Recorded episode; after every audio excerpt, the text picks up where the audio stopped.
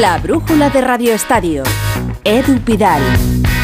Sergio Ramos no volverá más a la selección española de fútbol. El propio jugador ha lanzado un comunicado en sus redes para contar que el, el, seleccionador Luis de la Fuente lo llamó esta mañana para comunicarle que no cuenta con él y que no contará con él, independientemente del nivel que pueda mostrar. En ese comunicado Ramos lanza varios dardos. Dice que humildemente una trayectoria como la suya merecía terminar por una decisión personal suya o porque su rendimiento no fuera el adecuado, pero no por razones de edad u otras razones. Ser joven, dice, no es una virtud ni un defecto. Miro con admiración y envidia a Modric, Messi, Pepe. El fútbol no es siempre es justo y nunca es solo fútbol. Quiero compartir esta tristeza, pero también con la cabeza alta y acaba con agradecimientos y prometiendo seguir animando a la Roja. No es un comunicado cualquiera, es un comunicado crítico, con varios dardos, dirigidos al seleccionador de la Fuente, pero yo creo que también a alguien más.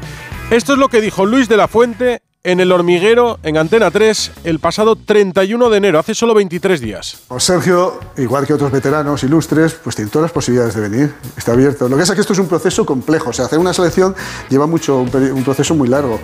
Primero empezamos controlando, en general, todos los futbolistas españoles, luego lo vamos reduciendo, 70, 80 futbolistas, 7 por puesto, 6, 7 por puesto, y luego eso se va reduciendo. Por supuesto que en, una primera idea, por supuesto que tanto Sergio como no sé, Yago Aspas, como futbolistas muy buenos que hay en España y que son, están un poco en, la boca de todos los aficionados, pues tienen posibilidad de... Eso no quiere decir que vayan a venir, porque es que hay otros jugadores también muy buenos.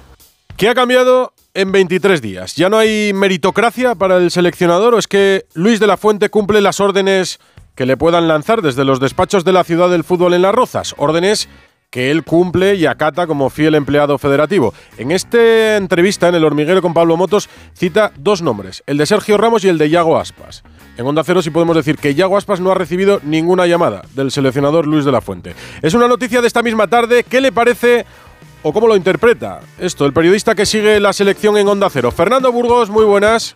Hola, ¿qué tal? Muy buenas.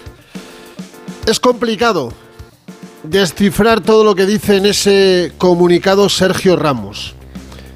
Pero tengo la sensación, conociendo al que durante muchos años fue capitán de la selección española, que esos dardos no van dirigidos solo a Luis de la Fuente. De hecho, en el comunicado no nombra al actual seleccionador, le llama así, actual seleccionador. No dice ha hablado con Luis de la Fuente. Desvela una conversación privada la frase independientemente del nivel que pueda mostrar o de cómo continúe mi carrera deportiva, Luis de la Fuente me ha dicho que no va a contar conmigo. Es un dardo, sí, al seleccionador actual, pero todo lo demás no. Él sabe que no está bien visto desde hace mucho tiempo en la Real Federación Española de Fútbol, que lo que durante algún tiempo fue días de vino y rosas con Luis Rubiales, acabó mal. Acabó muy mal. Yo he hablado hoy con la Federación Española de Fútbol. He preguntado alguna reacción al comunicado de Sergio Ramos. Respuesta, nada que comentar. Respeto máximo a Sergio, leyenda de la selección española. Otros compañeros o han tenido más suerte o han sido más lenguaraces algunos miembros de la Real Federación Española de Fútbol. Esta tarde, por ejemplo, mi compañero de marca Miguel Ángel Lara. El comunicado de Sergio Ramos ha causado perplejidad en las rozas por la virulencia y la claridad con la que se señala a Luis de la Fuente.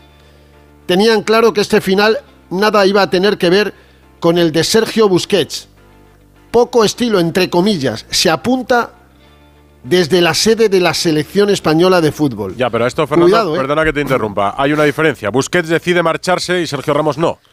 Busquets decide yo no lo digo la selección. Ah, no, no, pero digo ya que, que recuerdan casos parecidos desde la federación. No, no, yo no, no, no, yo no lo digo por eso.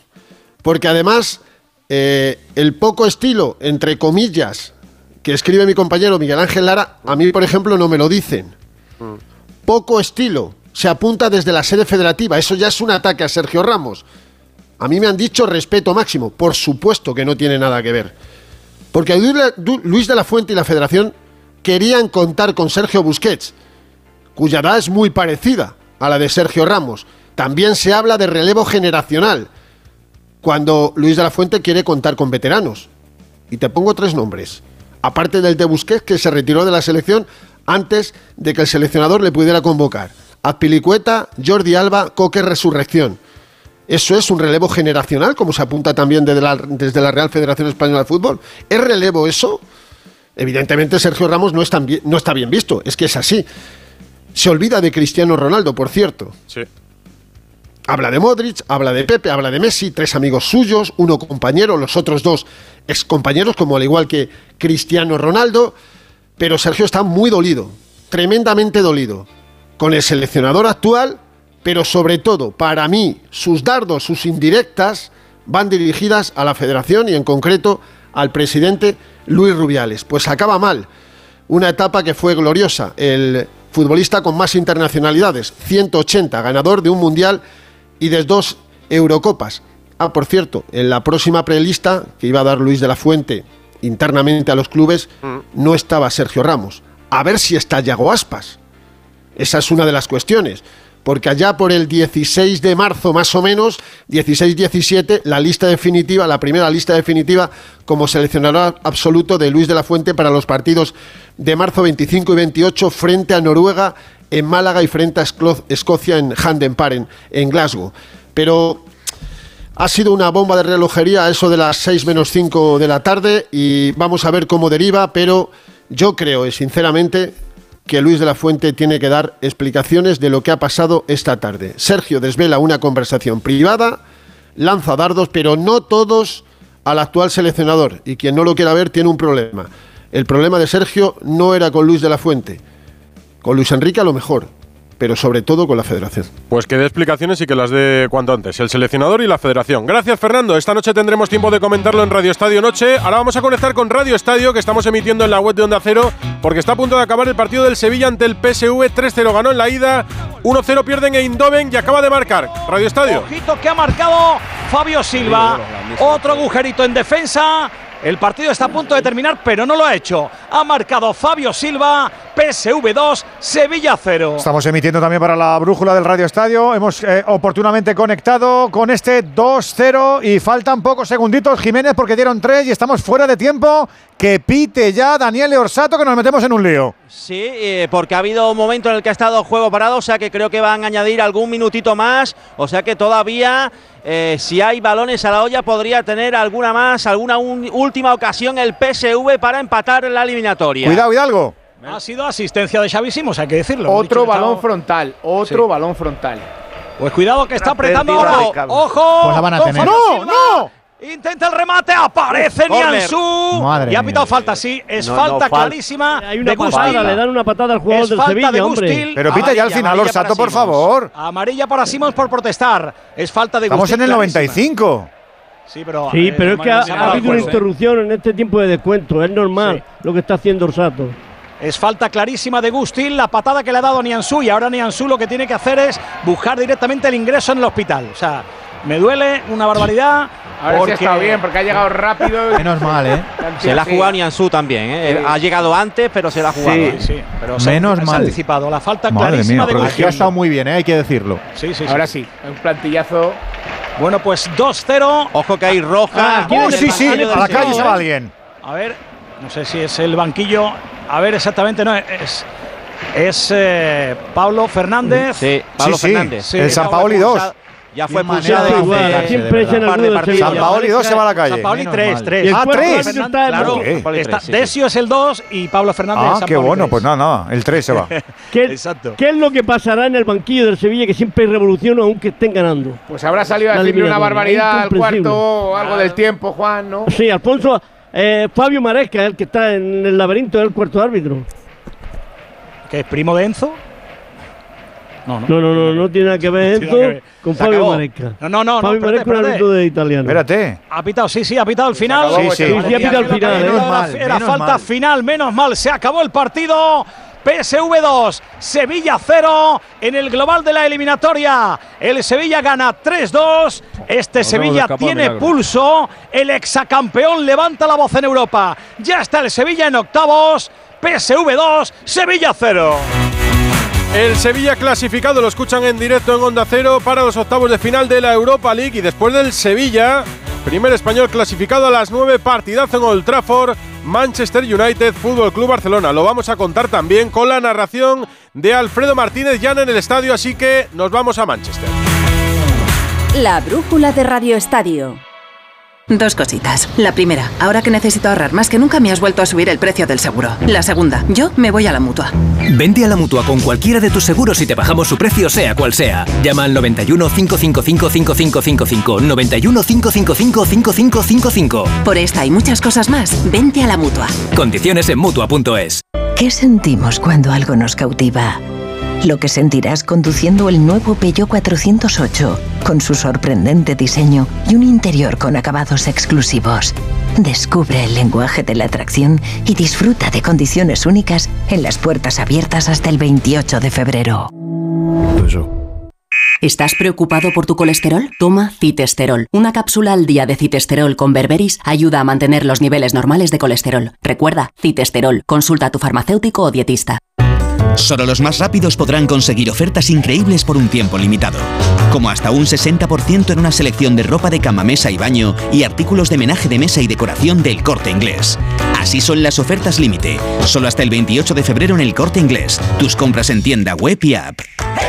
¿Sabes cómo distinguir la información veraz de las fakes? Informándote en un medio fiable. Por eso eliges Onda Cero, porque sabes que contrasta las noticias y te ofrece todos los datos con pluralidad para que sepas y entiendas la actualidad. Sintoniza una radio veraz y con garantías. Infórmate en Onda Cero. Te mereces esta radio. Onda Cero, tu radio. Hola, soy Rocío, locutora profesional y experta en poner voz amable, triste o indignada. Pero cuando me llega una carta de Hacienda me quedo sin palabras. Por eso soy de legalitas, porque sé que con una llamada un experto me ayuda a resolver lo que yo no domino. Hazte ya de legalitas. Y ahora por ser oyente de Onda Cero, y solo si contratas en el 91661, ahórrate un mes el primer año. Legalitas, y sigue con tu vida. ¡Vigor, gor, gor, gor, gor, gor, gor, gor! Toma Energisil Vigor. Energisil con maca contribuye a estimular el deseo sexual. Recuerda, energía masculina, Energisil Vigor. Con viajes el corte inglés y Tour Mundial, asómate al verano. Adelanta tu reserva para disfrutar de grandes ventajas y de los mejores destinos con Fastpack Islas Canarias y Baleares, con vuelos desde tu ciudad, traslados y precios finales. Y además, Fastpack Caribe y Tour Mundial Premium, sin gastos de cancelación y con hasta 500 euros de regalo en cupón del corte inglés. La brújula de Radio Estadio. Edu Pidal. Manchester United, Fútbol Club Barcelona desde las 9 con Alfredo Martínez ya en Old Trafford con la última hora y con el 11 que va a sacar Xavi Hernández. Hola Alfredo, muy buenas. Saludos y muy buenas tardes desde el Teatro de los Sueños de Manchester donde calienta la formación del equipo local, no así el Barcelona que ya ha terminado el calentamiento y donde resuenan los cánticos de los más de 2.500 aficionados del Barcelona que se han venido hasta Manchester para ropar a los suyos. Una alineación la del Barcelona que suena así. Marc André Ter Stegen al arco, línea defensiva para Koundé. Araujo, Christensen, Valde. Primer detalle, será Araujo el central, ha confirmado el propio Xavi Hernández. Medio campo para Frenkie de Jong. Sergio Busquets que vuelve a la titularidad, el capitán. Y Frenkie Kessie. Arriba jugará Rafinha la banda derecha. Robert Lewandowski como referencia goleadora. Y Sergi Roberto que lo hará entrando desde el perfil izquierdo. Quedan en el banco hombres como Jordi Alba, Ferran Torres, Ansu Fati o Marcos Alonso. El Manchester United de Ten Hag alinea al español David Egea al arco. Línea de cobertura para Van Bisaca, Rafa Barán, Lisandro Martínez y Lucho. Medio campo para el brasilero Casemiro. Hoy cumple 31 años. Su compatriota Fred y enganchará Bruno Fernández. Arriba, el gigantón holandés Weghorst, el británico Jadon Sancho y la gran amenaza Marcus Rashford. El Barcelona que viste la segunda equipación de color mostaza. Se retira el Manchester United que levanta la grada. Arbitra Clement Turpin. Es el partido de la verdad. En Radio Estadio, la narración del Manchester United Fútbol Club Barcelona, en la web de Onda Cero, con Edu García, con Alfredo Martínez, Raúl Espínola desde Old Trafford. 2-2 en el partido de ida, toda la emoción para la vuelta. El sábado a las seis y media, Real Madrid Atlético de Madrid en la Liga. Derby en el Santiago Bernabéu. Mañana lo vamos a analizar bien, pero vamos a dar un apunte hoy de cómo están los dos equipos. Novedades deportivas. ¿Cómo está el Real Madrid después de la Champions? Lesionados, parte médico, Alberto Pereiro, muy buenas. ¿Qué tal, Edu? Muy buenas. Bueno, pues hay malas noticias porque eh, lo que parecía algo menor, en el caso de Rodrigo son 10 días en esa lesión en el eh, glúteo inferior pegado al isquio.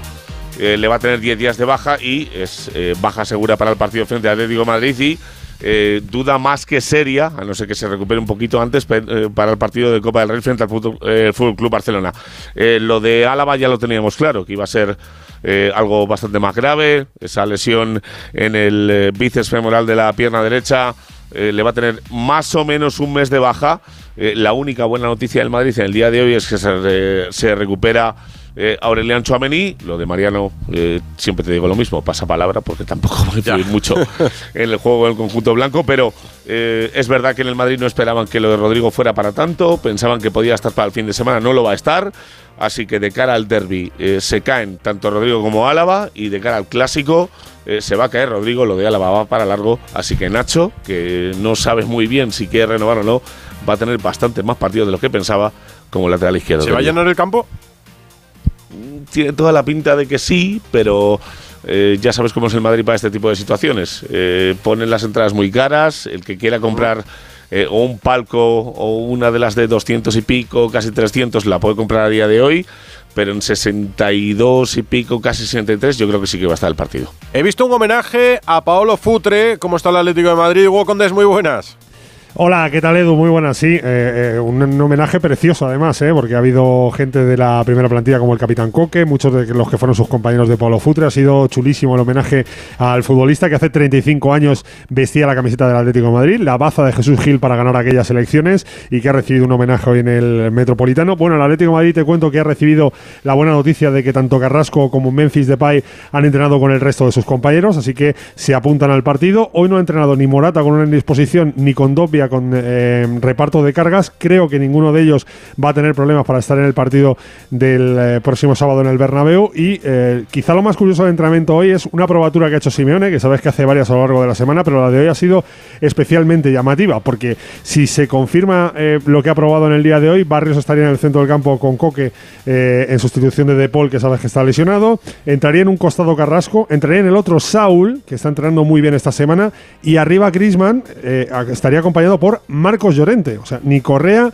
ni Memphis, ni Morata. Sería Marcos Llorente el que acompañaría a Grisman. Repito, son varias pruebas que lleva haciendo durante la semana. La de hoy ha sido esa y nos ha llamado bastante la atención. Me sorprendió, Hugo, que Coque dijo hace poco que el Atlético de Madrid tenía que optar no a entrar en Champions, sino a la segunda posición, que es lo que ocupa ahora el Real Madrid. Para ese paso, para dar ese paso, la primera oportunidad que tiene el Atleti es el sábado a las seis y media en el Santiago Bernabéu. Eh, ¿Están convencidos de esto? ¿O fue un mensaje Sí, de sobre todo porque no, la dinámica es buena en el Atlético de Madrid y evidentemente si el Real Madrid eh, se queda a una distancia muy larga como está el Fútbol Club Barcelona y se centra en la Champions, pues ¿por qué no va a alcanzar el Atlético de Madrid esa segunda posición? Pues puede ser. Hugo Condés con el Atlético de Madrid, Alberto Pereiro con el Real Madrid, Real Madrid Atlético de Madrid, el derby madrileño de la Liga, el sábado a las seis y media en el Santiago Bernabéu. Y también se lo vamos a contar aquí en Onda Cero. Ahora son las 9 menos 10, una hora menos en Canarias, la brújula de Radio Estadio. La brújula de Radio Estadio.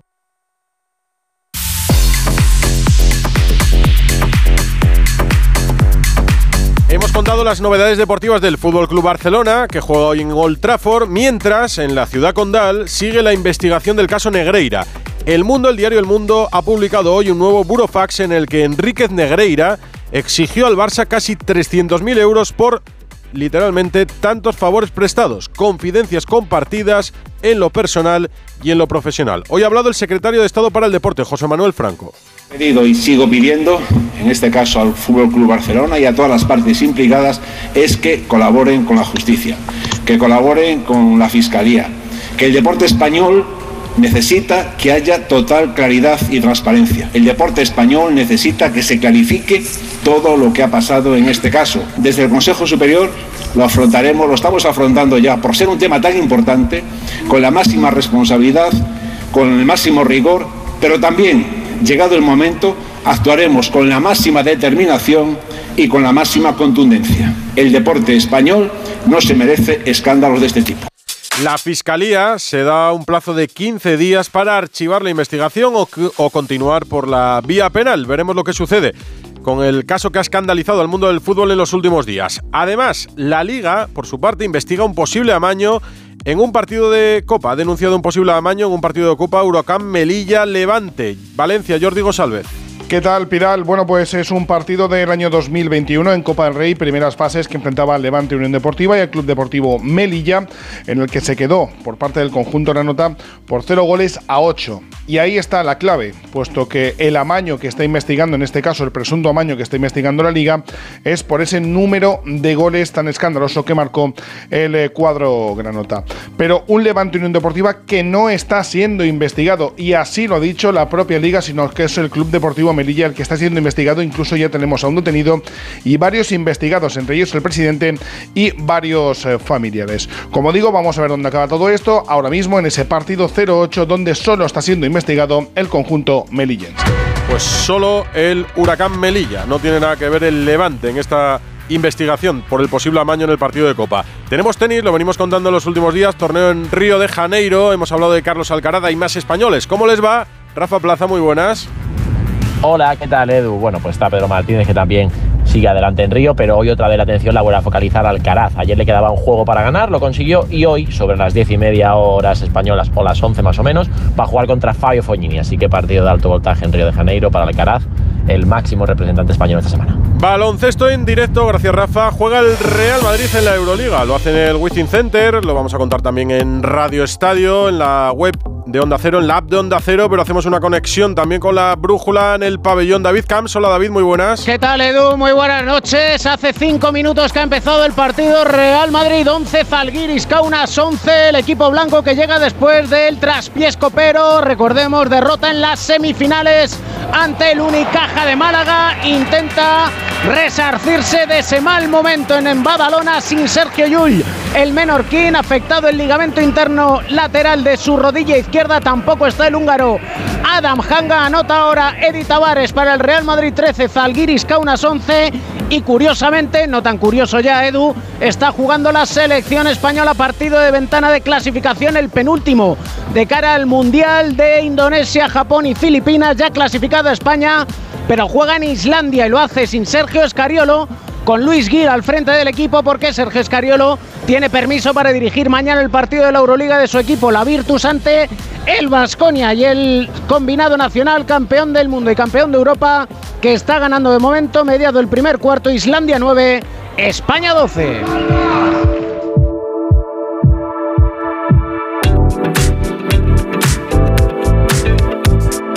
Lo que el pibe le dijo a Dios es el libro que ha escrito Miguel Venegas. Hola Miguel, muy buenas. Hola, ¿qué tal Edu? Es una recopilación de historias que cuentas en la Cultureta, Mm. eh, pero aquí me parece, o sea, en, en la radio me parecen más breves y aquí le das un poco más de contexto, ¿o no? Sí, eh, la lo, envuelves un poco más. Sí, le- y le, le- efectivamente, sobre todo le doy contexto, porque en la radio, claro, tú lo sabes bien, los, las piezas, los sonidos son breves y hay que concentrarlo todo. Aquí, mm, pues me he permitido eh, ex- explicar algunas cosas un poquito más, incluso hay algún episodio que es eh, inédito, que lo, que lo he hecho. Algunos los he eh, concentrado, varios, por ejemplo, Muhammad Ali, pues un par de veces hablé de Muhammad Ali, su relación con Malcolm X, la historia de Vietnam, etcétera, el, el combate en Kinshasa. Bueno, aquí digamos que lo he compendiado todo y he contado un poquito la historia de por qué Muhammad Ali es, si no el mejor, uno de los mejores eh, deportistas de todos los tiempos. Que no es porque fuera el mejor Mm. en el cuadrilátero, sino porque tenía una historia. Y Ah. es una historia especial. Hay personajes del siglo XX, del siglo XXI, personajes de la cultura Mm. que relaciones con el deporte. Eh, por ejemplo, Bob Marley